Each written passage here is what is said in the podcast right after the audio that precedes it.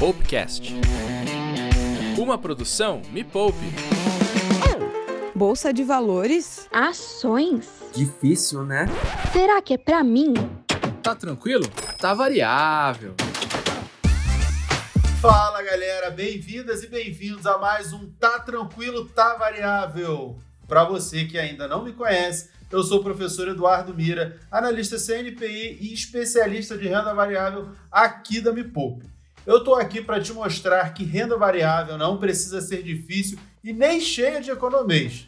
No programa de hoje, a gente vai falar sobre algo que está em todo lugar. Não se fala de outra coisa e eu sei que você não para de pensar nisso. Vou te dar uma dica. É um ativo que tem muita, mas muita volatilidade. Uau! Se você pensou em criptomoedas, você acertou em cheio. Vamos falar sobre criptomoedas, bitcoins, moedas digitais e muito mais. E por que vamos falar sobre isso? Porque estima-se que hoje mais de 3 milhões de pessoas investam nos criptoativos. Só nos últimos 30 dias, as buscas pela expressão como minerar criptomoedas teve um aumento de 250%, segundo o Google Trends. Come on! E para te proteger de fazer cagadas com o seu dinheiro, eu e a Me Poupe estamos aqui para desmistificar esse mundo das criptomoedas. Aí você deve estar se perguntando: será que as criptomoedas são investimentos? Será que elas são uma opção possível para todo mundo? O que pode mudar nos próximos anos? Para te contar como as novas tecnologias podem mudar a sua relação com o dinheiro, hoje eu vou receber um grande amigo meu. Ele é cofundador da Wise Trust Fintech americana de gestão de investimentos que desenvolve tecnologia para investir em inovação e ativos alternativos. Ele faz palestras sobre Bitcoin, digital assets e inovação no mercado financeiro desde 2016 e é autor do livro best-seller O Futuro do Dinheiro. Seja muitíssimo bem-vindo, meu amigo Rudá Pellini. Fala, professor Mira, muito obrigado pelo convite. Um prazer estar aqui com você de novo aí, pelo menos desde 2016, 2017, nos encontrando aí em, em eventos e palestras que já demos junto. É um prazer estar com vocês aqui, poder é, tirar algumas dúvidas aí sobre o universo dos criptoativos. Tá, obrigado pela presença, meu amigo. É, essa pandemia não deixou que a gente continuasse se encontrando como a gente fazia antigamente, mas assim que acabar, a gente marca um almoço novamente. Me faz um favor para a galera que não te conhece, conta um pouquinho da sua história aí, que se você que já tem anos, antes do, do Bitcoin virar moda, você já estava é, operando, trabalhando nesse mercado. Conta para a gente um pouquinho da sua história. Então, uh, tive o primeiro contato uh, com o Bitcoin no final de 2015 fui de fato entender mais e ler mais, estudar isso quase um ano depois, no final, final do, de 2016. Assim, acabei virando meio que aficionado por esse tema. E assim, eu não venho de uma carreira do mercado financeiro, eu era militar, eu era tenente do exército na época. Eu já vim investindo na bolsa, já vim investindo em ações há bastante tempo, mas de fato não tinha, nunca tinha feito uma carreira nesse mercado. Em 2016 acabei estudando, eh, entrando de cabeça em cripto, enfim, entendendo dedicando boa parte do meu tempo uh, para estudar sobre esse mercado, para ler, para, enfim, uh, me desenvolver em relação a isso. E aí eu comecei a dar palestra em 2016 sobre esse assunto. 2017, o boom do Bitcoin aí foi de mil dólares em março para 20 mil dólares em dezembro. A demanda por essas palestras, a demanda por, por esse assunto aumentou muito. Tinha muito pouca coisa em português, né? Na época, uh, muito pouca gente falando sobre isso ainda. Eu acabei me destacando um pouco em relação a isso.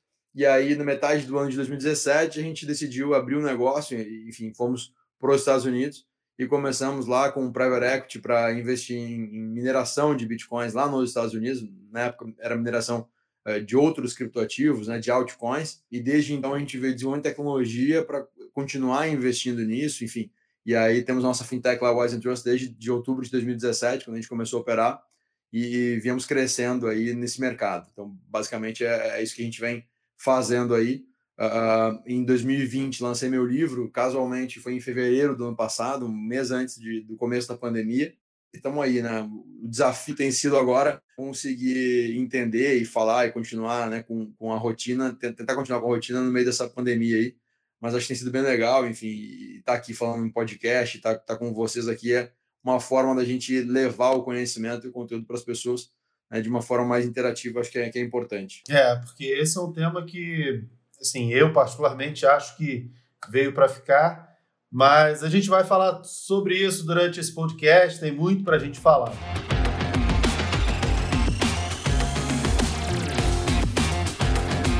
E agora nós temos um quadro aqui para dar um esquento, para a gente começar, que é um papo de um jeito assim bem descontraído. Ele se chama Perguntas Chatas para serem respondidas rapidamente. Yes! Então é tipo é um papum rapidinho, tipo um ping-pong. Eu vou fazer três perguntas e aí você tem que responder assim rapidinho. Primeira coisa que vem à cabeça.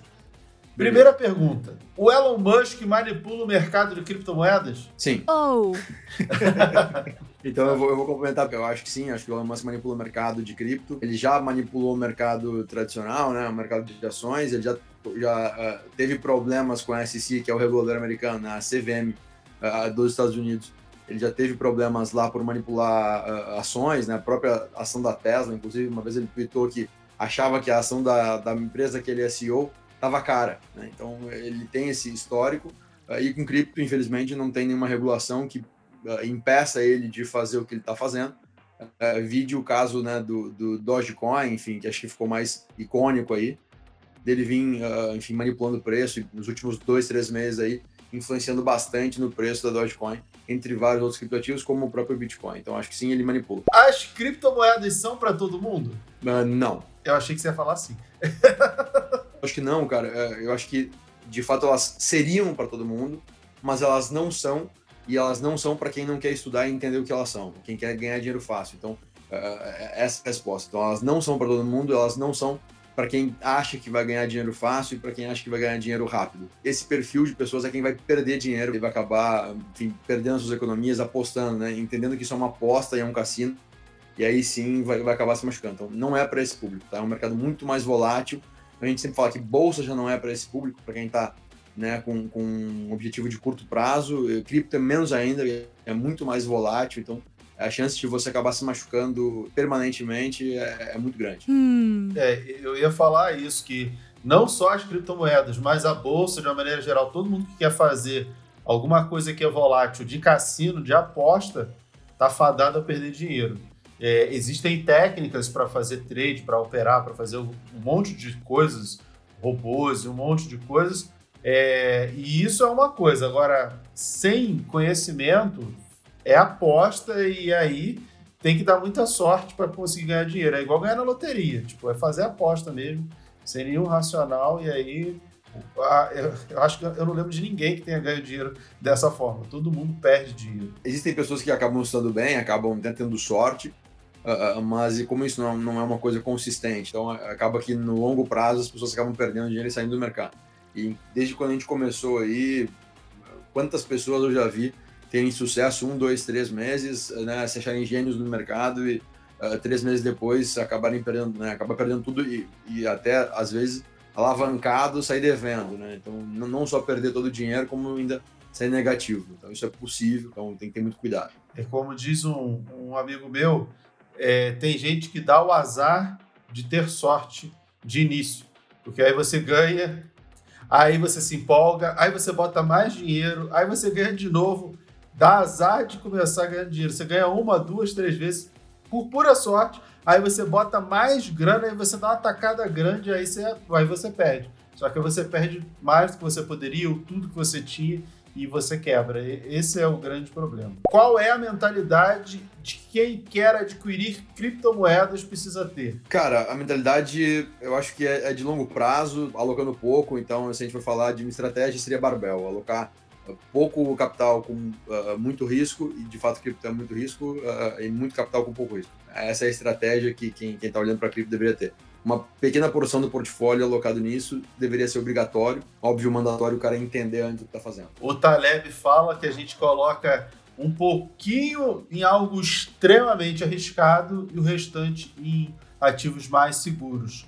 É, eu digo que criptomoedas ou ativos de alta volatilidade tem que ocupar no máximo 5% da carteira ali, porque se você perder 5% da sua carteira, sua vida não vai mudar, você não vai ficar desesperado. Então, cabe ali. Tem gente que bota 50%. E aí, se você perder 50%, vai, vai sofrer um pouco, né? Ou muito. Concordo com você. Bem, agora que a gente já está aquecido, vamos ao que interessa. Vamos às perguntas. Primeiro, Rudá, por que você acredita que a tecnologia está mudando e vai mudar ainda mais a nossa relação com o dinheiro? Qual a maior oportunidade para os investidores nesse processo? Ah, então, eu, assim, se a gente for analisar, eu acho que de fato a tecnologia já mudou a nossa relação com o dinheiro. Talvez a gente não tenha percebido exatamente o tamanho do impacto uh, que isso tem causado né, nos últimos anos, mas uh, de fato é um caminho sem volta. E aí cito alguns exemplos. Né? Quando você for, tenta lembrar, né? pensa que há 5, 10 anos atrás, você usar um cartão digital, você desbloquear um cartão de crédito era uma coisa difícil. Né? Uh, você ter um controle da sua vida financeira na, na, palma da sua mão no celular também era uma coisa muito, muito, muito complexa de, de acontecer. Não tinham muitos aplicativos, você não tinha segurança de que aquilo de fato uh, uh, né, seria seguro para você investir, botar o seu dinheiro, abrir seus dados. Né? Pensa que há 5, 10 anos atrás, uma agência bancária ainda era o seu principal ponto de contato com o seu dinheiro. Ia até uma agência bancária e falar com o gerente do banco para conseguir resolver qualquer coisa da sua vida financeira. Hoje, pelo aplicativo, né, hoje até os bancos, e principalmente agora depois do Covid, né, se você for pensar, uh, o, o, grande objetivo dos bancos seria conseguir diminuir o tamanho né, das agências, enfim, e conseguir ter mais pontos de contato digitais ao invés de pontos de contato físico. Né? Então, assim, quando a gente olha, e estou falando de um pequeno exemplo, não estou falando nem de cripto, não estou falando nem de uh, Central Bank Digital Currency, né, moedas digitais emitidas pelos bancos centrais, que vai acontecer, né? Então, uh, os bancos centrais fazendo as suas próprias versões de moedas digitais. Então, tem uma porrada de coisa acontecendo aqui que de fato está mudando a nossa vida. Né? Esse exemplo é super clichê, mas ele funciona muito bem para a gente entender o impacto da inovação. Todo mundo fala, né? Esse exemplo acaba sendo meio piegas. Ah, que o maior, a maior rede de hospedagem do mundo não tem nenhum, nenhum hotel, nenhum quarto de hotel, que é o Airbnb, né? O maior sistema de transporte do mundo é o Uber e não tem nenhum carro. E aí vai fazendo esses exemplos de como os modelos que a gente conhecia mudaram através de tecnologia, né? Como a tecnologia permitiu que isso mudasse. Quando a gente olha para o dinheiro, isso também está acontecendo, né? Só que o, a grande diferença, primeiro, é que o dinheiro é, é, é enabler, né? O dinheiro está em todas as camadas de absolutamente todos os negócios. É um meio de troca que você faz. Né? Então, quando o dinheiro está passando por uma revolução, por né, o futuro do dinheiro, que é o nome do meu livro, né, de fato, a gente vai ter uma revolução que vai impactar absolutamente todos os negócios. Não vai impactar somente o dinheiro e as fintechs, né?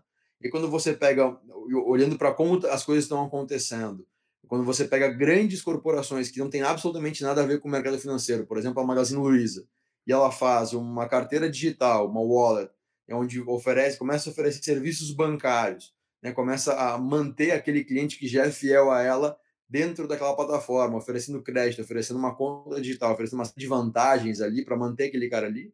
De fato, esse é um movimento muito uh, impactante, né? Porque assim, o banco, né, e tem uma, uma, frase em inglês que é death from a thousand cuts, né, morte por mil facadas. Né? Eh, de fato, os bancos, o sistema financeiro tradicional, eles estão, a, a grande briga por inovação nesse setor é porque eles estão é, tomando de tudo que é lado. Né? Não são só fintechs que estão impactando no modelo de negócio de, desse sistema. São fintechs, são empresas de investimento, como, por exemplo, a XP Investimentos, que está aí, né, acabou virando o banco, enfim, toda a guerra que a gente está vendo aí, a guerra, né, entre aspas, que a gente está vendo do setor no Brasil, né, olhando para o mundo, a mesma coisa acontecendo lá fora, né, e aí, mais do que isso, as outras né, empresas como a Magazine Luiza, que eu dei o exemplo agora, né, indo para o setor e começando a oferecer serviços que antes eram exclusivos de bancos. Então, quando você vê tudo isso, cara, eu acho que de fato a tecnologia ela está uh, mudando uh, consistentemente a relação das pessoas com o dinheiro. Eu acho que cada vez mais isso vai causar um impacto e a gente do nada, de uma hora para outra, vai ver, vai perceber que as, as coisas mudaram. Se você for ver hoje, por exemplo, o Pix, né? E a facilidade que é você fazer uma transferência 24 horas por dia, 7 dias por semana, em qualquer momento, sem, sem precisar terminar na sexta às 5 da tarde e voltar na segunda-feira de manhã, né? Então você poder no final de semana fazer uma transferência, você poder ter essa liberdade de fazer isso com um custo muito mais baixo, né? Então quando você entende tudo isso e é só ver a adoção do Pix, né? As transações em Pix já passaram as transações em DocTed. Então, quando você olha né, a maneira como o sistema está evoluindo e rápido, fica evidente que a tecnologia vai ser um grande fator de como as pessoas lidar com o dinheiro no futuro. E isso é bom, e acho que por isso que, que, que eu sou muito uh, comprado nessa tese, porque vai dar mais liberdade para as pessoas. Né? Esse aumento de oportunidades, de possibilidades, ele aumenta a liberdade das pessoas para poder escolher o melhor serviço com menor custo, né, ou que atendam melhor as necessidades das pessoas. Então, acho que isso é muito interessante e, e de fato, vai ser uh, um grande divisor de águas aí no sistema como a gente conhece. É, eu concordo com você. Acho que a tecnologia ela provoca uma série de coisas, né? E a gente tem é, um caminho irreversível. Tudo que a tecnologia vem para facilitar a vida do ser humano é irreversível. O Pix aí é ah, o tempo que você leva para fazer, que você levava antigamente para fazer um doc TED, mesmo no celular ficou mais rápido, mas ah, passou das 17 horas, tem que esperar. E, e, no final das contas a gente ganha qualidade de vida, né? Sobra mais tempo para a gente fazer outras coisas. E por isso que eu vejo que a, é inevitável e a adoção vai ser cada vez maior. Isso aí não tem jeito. E, e você pensa aquele, aquele cara, né? Vamos lá, o, o cara que vende pipoca na barraquinha de pipoca, o cara é, taxista, Uber, enfim. É, pensa nesse cara podendo receber via Pix no final de semana. Pensa se ele vendesse, por exemplo, no cartão de débito, na sexta-feira, esse dinheiro estaria disponível para ele, uh, provavelmente somente na segunda ou terça-feira né, da, da, próxima semana. Pensa que com o Pix o dinheiro já está na conta dele disponível, ele pode usar no final de semana como capital de giro. Então, assim, o fluxo de caixa desse. desse e isso não é né, de um setor, é de uma porrada de gente. É, pode ser muito otimizado em relação a isso. Né? Então, de fato, as pessoas vão poder e estão podendo ter muito mais liberdade, porra, muito mais flexibilidade para gerir o seu negócio, para eh, então assim, uh, eu acho que a vantagem toda é muito grande, né? E aí, putz, quando a gente entende isso, acoplado a um serviço de fintech aí que consegue atuar na ponta, né, de fato, é oferecer para as pessoas um serviço de qualidade, eu acho que é fantástico. Eu, eu penso assim: imagina que sábado de manhã você está em casa, trabalhou a semana inteira, vamos desconsiderar a pandemia, mas a pessoa está em casa, sábado de manhã, você chama um prestador de serviço para fazer alguma coisa na sua casa, reparar alguma coisa. A pessoa faz, você faz um Pix para ela, está na conta dela. Aí essa pessoa de tarde vai no shopping, já com dinheiro na conta, e já consegue comprar alguma coisa e faz um Pix para pagar essa coisa, com aquele dinheiro que você deu de manhã. O, lá a loja do shopping, de repente, precisou de alguma mercadoria, pode ser, um, sei lá, um restaurante, e aí acabou alguma mercadoria lá, pediu para o fornecedor, o fornecedor já entregou no domingo, alguma coisa assim, o shopping também abriria no domingo, e já pagou com o Pix. Então, um dinheiro que normalmente por TED Doc só iria lá na segunda ou terça-feira entrar na conta desse primeiro empreendedor lá que recebeu dinheiro no sábado de manhã, e aí ele não faria todo esse movimento, já caiu na conta dele, ele já gastou, já caiu na conta de outro empreendedor, já foi para outro, que pagou outro fornecedor e a gente conseguiu é, fazer a roda girar no final de semana, o que normalmente levaria uma semana inteira.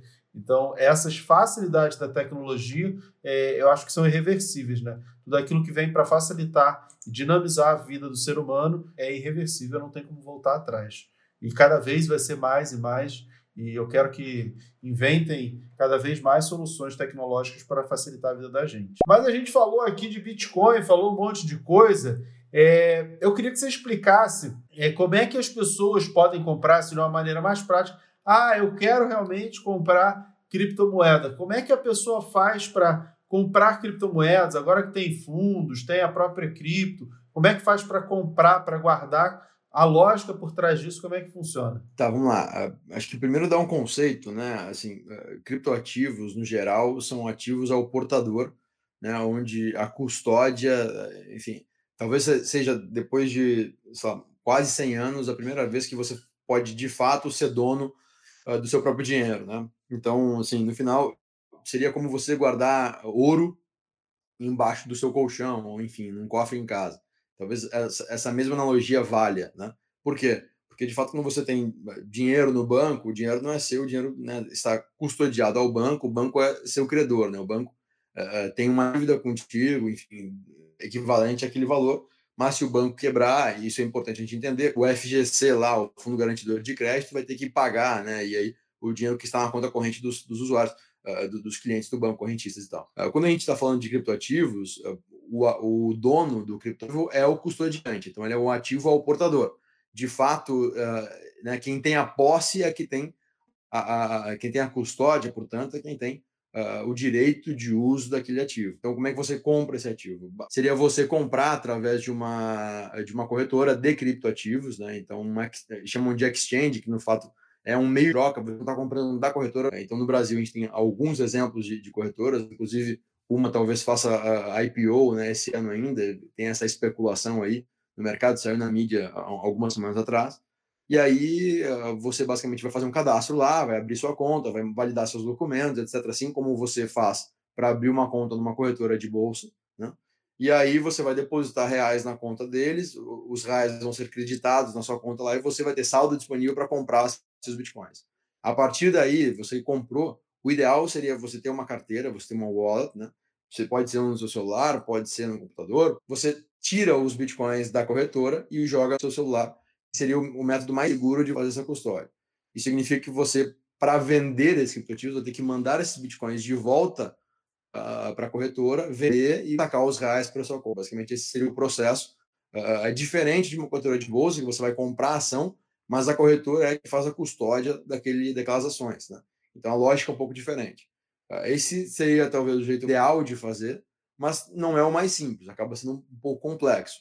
Hoje, né, no Brasil, já tem algumas opções, e acho que o Brasil é o país mais avançado do ponto de vista de oferta de produtos relacionados à cripto do mundo. Nem nos Estados Unidos a gente tem o caso de um ETF funcionando e com mais dois ETFs na fila para saírem. Então, no Brasil, a gente já tem um ETF né, baseado num portfólio de criptos, uh, num índice de criptos que é da, da gestora Hashdex. Eles fizeram, fizeram um índice junto com a Nasdaq, então é um índice bem interessante. E tem um ETF chama Hash 11, que você pode comprar pelo home broker da corretora que você tem conta. Uh, você também tem uh, provavelmente hoje em todas as corretoras aí que você que, que tem disponíveis no Brasil, as maiores, você também tem ofertas de fundo disponíveis, tanto da Hashdex quanto de outras uh, gestoras também, a QR já tem, né? Alguns fundos uh, públicos. Agora, essa semana aí, outra gestora quantitativa aí lançou, né? anunciou que vai lançar fundos também atrelados à, cripto. Então, de fato, no Brasil a gente tem mais do que sobrando ofertas disponíveis para diferentes teses, né? você pode comprar um fundo de índice, né, você pode comprar um ETF, ah, você pode comprar um, um, fundo monoativo só de bitcoins, que já tem também. Então, assim, hoje a vantagem de, do, do, brasileiro para poder alocar nisso é que ele não precisa nem se preocupar com esse ponto de vista de custódia. Né? Você pode comprar e deixar, comprar o ativo através de ter, ter exposição na classe né, de ativos através de um fundo desse que eu comentei, ou do ETF. O brasileiro hoje consegue ter exposição de uma forma muito mais fácil. Uh, óbvio, tem essa questão da custódia, mas aí tá comprando de uma instituição que está né, tomando as medidas necessárias para fazer essa custódia da melhor forma possível, etc. Então, está tomando esses cuidados. E acaba sendo mais fácil, então, uh, do que comprar diretamente e armazenar no seu celular. Eu, na minha opinião, o ideal seria você ter uma carteira e armazenar isso na, na sua carteira. Mas uh, sei também que, que isso muitas vezes é muito mais complexo, demanda um entendimento sobre a tecnologia muito maior. Inclusive, essa hashtag que você falou, Rudá, é, eu entrevistei o Bruno lá no perfil, no Instagram da Me Poupe, é, arroba Me Poupe na web, lá no Instagram, quem quiser conhecer até um pouco mais da gestora, tem uma entrevista que eu fiz, uma live que eu fiz com eles lá, e eu acho que a gente consegue dividir é, em duas partes. Quem quer usar a moeda como moeda de fato, vai comprar, vai adquirir de alguém através de um exchange, vai guardar na sua carteira, na sua wallet e pode usar essa moeda como meio de troca, como meio de pagamento de fato, ou até guardar porque acha que ela pode ter alguma valorização, mas a ideia maior é usar como meio de troca e aí tirar da sua wallet, mandar para alguém que você vai pagar por algum serviço e ser de fato uma moeda, que é a ideia original. Mas todos aqueles que querem apenas a valorização do ativo, que quer é, tem o objetivo apenas pela especulação, vou comprar porque eu acho que vai subir e ponto. É, Para essas pessoas, eu acho que faz mais sentido um ETF é, ou os fundos voltados a criptoativos. Por quê? Porque você só quer surfar a onda da alta se acontecer, se você acredita que de fato vai subir aquele ativo. E aí, para você é muito mais simples. Você não precisa guardar na sua carteira. Você vai lá na sua conta na corretora, compra, por exemplo, o Hash 11 que é uma cesta que 80% dela é Bitcoin praticamente, você vai lá e compra e acabou. Daqui a pouco vai ter o, o ETF só de Bitcoin, vai ser uma cesta, vai ser só o Bitcoin. É, eu esqueci o, código, mas ainda não está disponível, ainda vai ser lançado. Então, você vai ter opções apenas para tentar surfar alto e baixo. É apenas esse busca pelo movimento especulativo. É um movimento diferente de quem quer usar a moeda em si como moeda, como pagar, como fizeram lá atrás o, o, o Pizza Day, todo mundo com, comemora ali o Pizza Day, que foi o dia que o, o cara comprou pizzas com Bitcoin, que hoje valeria alguns milhões, algumas dezenas de milhões de dólares. Lá no passado já se fazia isso. Hoje seria o equivalente a, 2 bilhões de reais. 2 bilhões de reais, o que foi gasto em Bitcoin com duas pizzas há uns 10 anos atrás. É, usando a moeda como moeda, de fato, né? Bem, agora nós temos o nosso quadro de ações trágicas. Esse é o momento desse programa onde eu trago algum acontecimento cômico ou trágico envolvendo investimentos em renda variável, bolsa de valores e mostro que os mipoupeiros podem aprender com aquela cagada de outra pessoa. E é claro que hoje o Ações Trágicas vai ser com você. E aí eu quero saber você tem alguma história engraçada ou trágica envolvendo criptomoedas para compartilhar com a gente?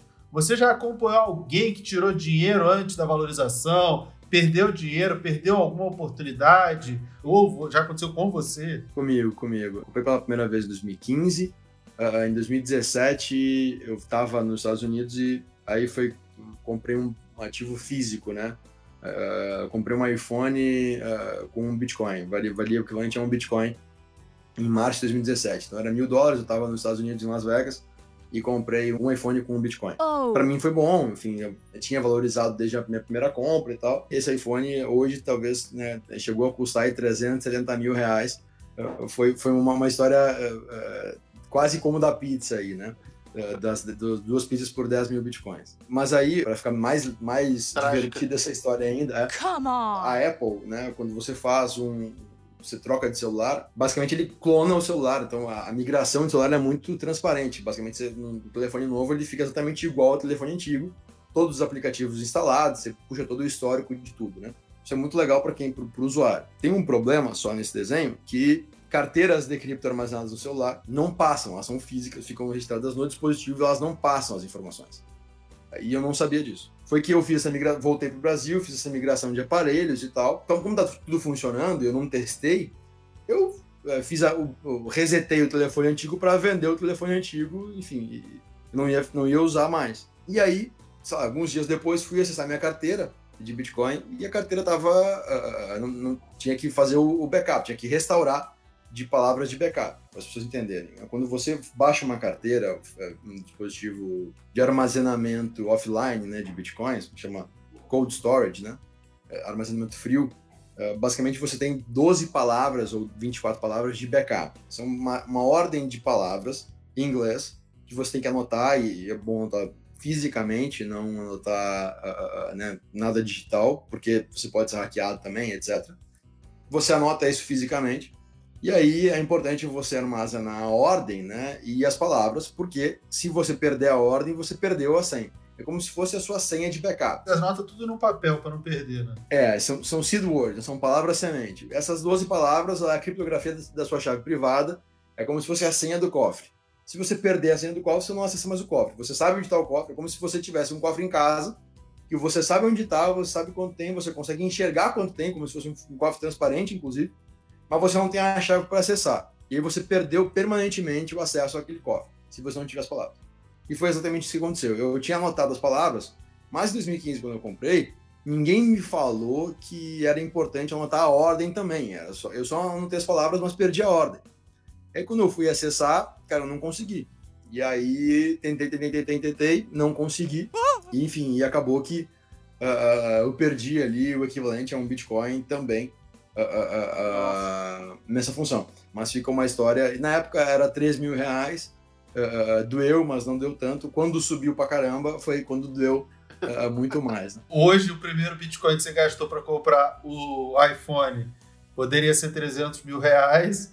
Tem um amigo nosso, Virgílio, lá de Minas, que ele conta que perdeu acho que 10 ou 20 bitcoins. A pessoa disse que ia pagar, ele transferiu o bitcoin, a pessoa não pagou, tomou um calote, mas valia tão pouco há 5, 8 anos atrás que, ah, é besteira. Hoje seriam milhões e milhões. É, então, quanto mais o bitcoin sobe, mais a gente sofre com essas histórias. Né? E isso vai né, de encontro àquilo que a gente falou da custódia. Né? Uh, uh, como é que você vai armazenar, né? e aí do, do investidor que está começando, ele não ter essa preocupação, eventualmente, com custódia, como armazenar, porque de fato o sistema para quem está começando, é, é, exatamente igual, não muda nada de quando eu comecei. Então é, é, difícil igual. Então, assim, hoje você poder começar através de um fundo e tal é mais fácil. Por exemplo, hoje já não, não tenho mais nada comigo. Tenho, coloquei tudo dentro da minha empresa. Eu tenho uma empresa né, que, que faz gestão, enfim, coloquei tudo na minha gestora. Não faz sentido eu também carregar na física, sendo que eu posso ter isso de uma forma profissional. Acho que essa é que, que vai tomar né, todas as medidas de custódia, de proteção, etc. É muito melhor do que eu mesmo empresa minha, sou sócio, então para mim faz muito mais sentido né, dessa forma. É óbvio que cada investidor tem a sua particularidade aí. Então acho que é, é isso é, é, importante a gente, a gente deixar claro, né? Para quem está começando, então tomem cuidado. Não tem volta, não tem chargeback, não tem, ah, mandei errado para alguém, não tem, infelizmente se mandou errado já era, não tem, já não tem o que fazer. É, eu também, é, eu não tenho uma história assim trágica, mas o dinheiro que eu converti em bitcoins eu, não, eu comprei bitcoins desde a primeira vez, alguns anos atrás, e aí eu usei o Bitcoin para comprar outras moedas. E deixei lá, acreditando, tenho outras moedas, mas se eu tivesse simplesmente comprado Bitcoin e deixado comprado mais nada, eu tinha muito mais dinheiro, tinha valorizado muito mais. Porque o Bitcoin foi a moeda que mais subiu. Aí eu apostei em outras também, que falei, não, essa aqui também elas valorizaram um pouquinho. O Bitcoin valorizou absurdamente. Os meus Bitcoins valorizaram, acho que de 10 a 15 vezes. Entendeu? Então, é, foi uma valorização expressiva. Ah, foi bom, mas poderia ter sido melhor se eu não tivesse diversificado, né? Agora, é difícil de descobrir o futuro. Se eu soubesse hoje que daqui a 10 anos qual vai ser a super moeda que vai valorizar 10 mil vezes, eu vendia tudo e comprava nessa super moeda, né? Não dá para descobrir o futuro. E, e, eu até brinco, se eu pudesse descobrir o futuro, eu nem queria saber a ação ou a moeda que vai valorizar. Eu queria saber só os seis números da Mega Sena da virada, ganhava 200 milhões e acabou. Pronto, não precisa mais nada. Eu não, queria, é, eu não queria descobrir o futuro de nenhuma criptomoeda, nenhuma ação, nem nada que vai valorizar. Só queria ali os números da loteria e pronto. Muito mais fácil. Bem, você até comentou um pouquinho, Rudá, desse essa procura dos bancos é, centrais por digitalização da moeda. A gente teve aqui o anúncio do Banco Central Brasileiro que está pensando em digitalizar o real. A gente também teve lá na China o episódio o Yuan Digital, que é a moeda chinesa, só que numa versão digital. É, e qual a, a, sua visão sobre essa regulação do mercado, é, criar criptoativos regulados e se existe algum impacto no bolso das pessoas que possuem os ativos normais. É, você acha que vai vir regulação por aí, já que esse é um mercado não regulado, tende a aumentar? Eu acho que são, são dois, dois pontos diferentes aqui. Já temos percebido um aumento, né? E o Banco Central Chinês já anunciou, ele começou ano passado, ainda em maio do ano passado, os testes da sua versão de, de moeda digital, né? Então, o nome disso é CBDC, né? Central Bank Digital Currency, moeda digital governamental, é emitida por Banco Central. Então, quando a gente uh, olha para isso, acho que isso já está muito avançado. Na China já está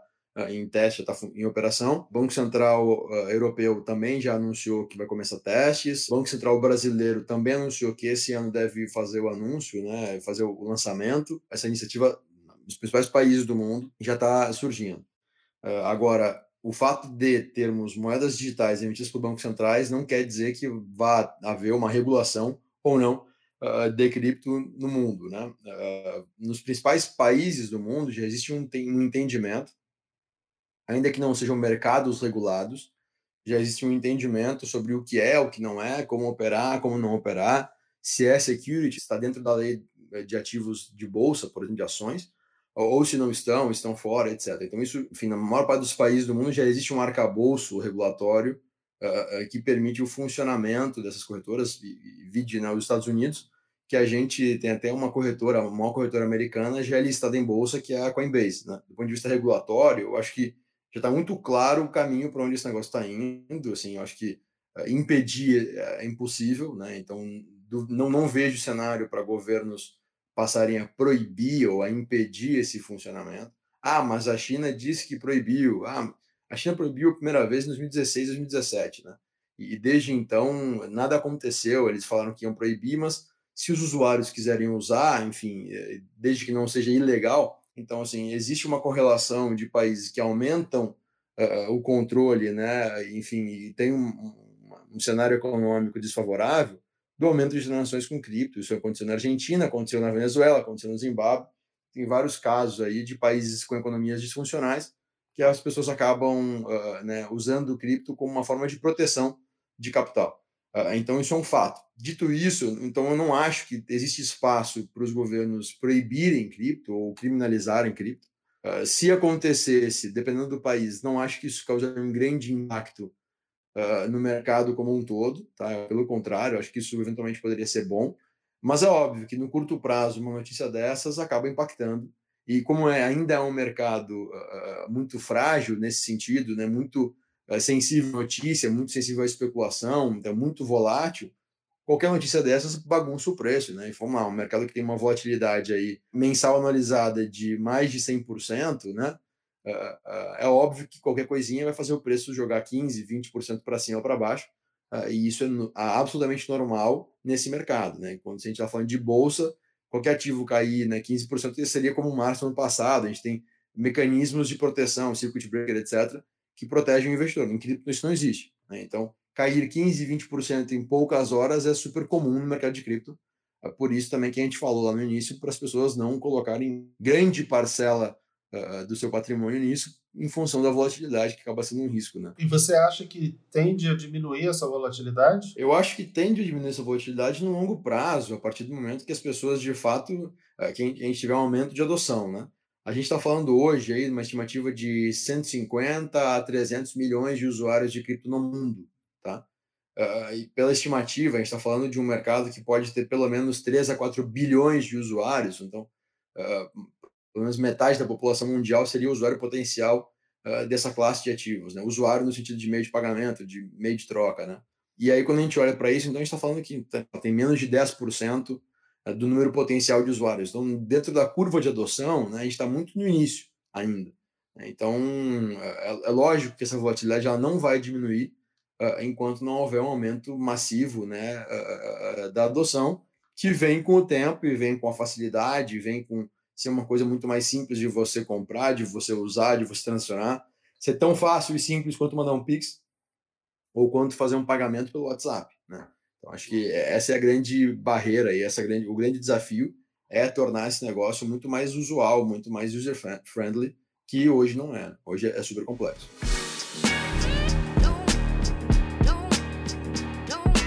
Tem outro tema bem polêmico que envolve até o, o próprio Elon Musk, é, que é o impacto ambiental na mineração dos criptoativos nesse processo aí de mineração que as pessoas chamam, que é o que você está bem inserido né, nesse ramo, que é o que a sua fintech faz.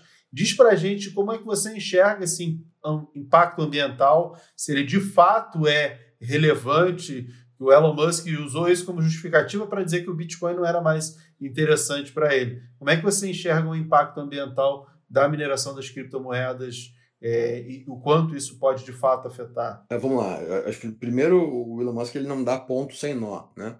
Então ele é um cara que é, é perito em construir narrativas e usar as narrativas em favor dele, do que ele faz, do que ele tem pretendido vender. Ele vem fazendo isso sistematicamente ao longo de vários anos. Né? Então, ah, na prática, eu acho que é, esse movimento ah, do Elon Musk fazer esse anúncio, né, depois de ter anunciado que a empresa comprou bitcoins, depois de ter anunciado que a empresa iria receber uh, pagamentos em bitcoins, né, e agora que ele foi olhar para isso, não, não, me faz nenhum sentido. Né? Uh, então, no final, o que a gente está vendo é a construção de uma narrativa que, na minha opinião, vai resultar em, sei lá, 6 a 12 meses no Elon Musk propondo, uh, um, lançando um produto relacionado à mineração uh, de uma, usando energia solar, que eu, é, é, o que eu acho que é o caminho e o mercado muito para isso, né? Você ter uh, dentro de casa, na sua geração, você conseguir acoplar né, e produzir bitcoins, gerar receita de uma forma diferente, porque você muitas vezes gera o excedente, gera mais energia do que você consegue consumir. Né? Então eu acho que está indo por alguma coisa nesse caminho, tá? Eh, em relação ao Elon Musk. Sobre ser um problema ambiental né, e ser um vilão aí para o aumento do aquecimento global, do efeito estufa, etc., de fato, assim, olhando para números, uh, e aí é importante a gente conseguir diferenciar o que é narrativa do que é realidade, né? É óbvio que a narrativa ela sempre vai vencer e, e durante muito tempo o Bitcoin foi visto como algo usado por hackers para cometerem crimes, etc, etc, etc, porque lá em 2013 e 14 o Bitcoin de fato foi usado uh, dentro da Deep Web, né, no principal site da Deep Web chamado Silk Road. Então, desde lá, ele carrega esse estigma de que Bitcoin é usado para cometerem crimes lavagem de dinheiro, etc, etc, quando, na verdade, isso não é um fato. É, menos de 1% das transações, isso tem estudo, envolvendo Bitcoins, possuem uh, uh, relacionamento com alguma coisa ilegal, um padrão legal, e tem empresas especializadas em analisar as transações. Qualquer transação envolvendo cripto, ela fica registrada na blockchain, e pode ser analisada. Né?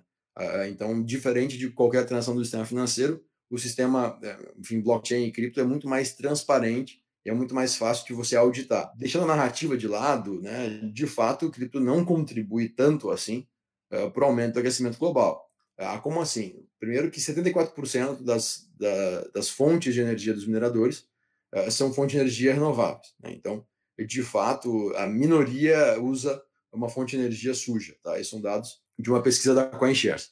Quando a gente olha além disso, né, tenta entender o mercado, sim, é, é, lógico que o mercado de cripto consome, falando de Bitcoin especificamente, mineração, consome uma parcela muito grande de energia.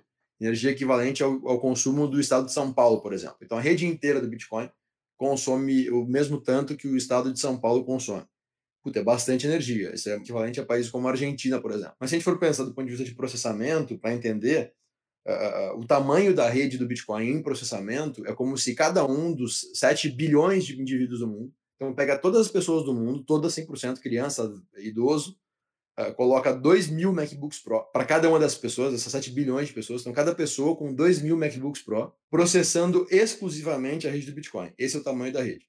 Então ela é muito grande em processamento e processamento consome energia. Ah, então isso não vale a pena, né? Isso é um desperdício de energia. Aí é uma questão de utilidade. Tem um, um, terceiro fator aqui, que é onde estão localizadas essas plantas e qual energia elas consomem. A maior parte dos mineradores estão localizados em, locais que você tem um problema de distribuição de energia, você tem um excesso de geração e você não consegue distribuir. Dito isso, né, os mineradores eles consomem um excedente energético de região. Porque é, você consegue colocar uma operação de mineração basicamente em qualquer lugar do globo. Então você acaba consumindo excedente de energia e não energias que tão, estariam indo para outros uh, para outras fontes para alimentar uh, uma outra indústria uma cidade.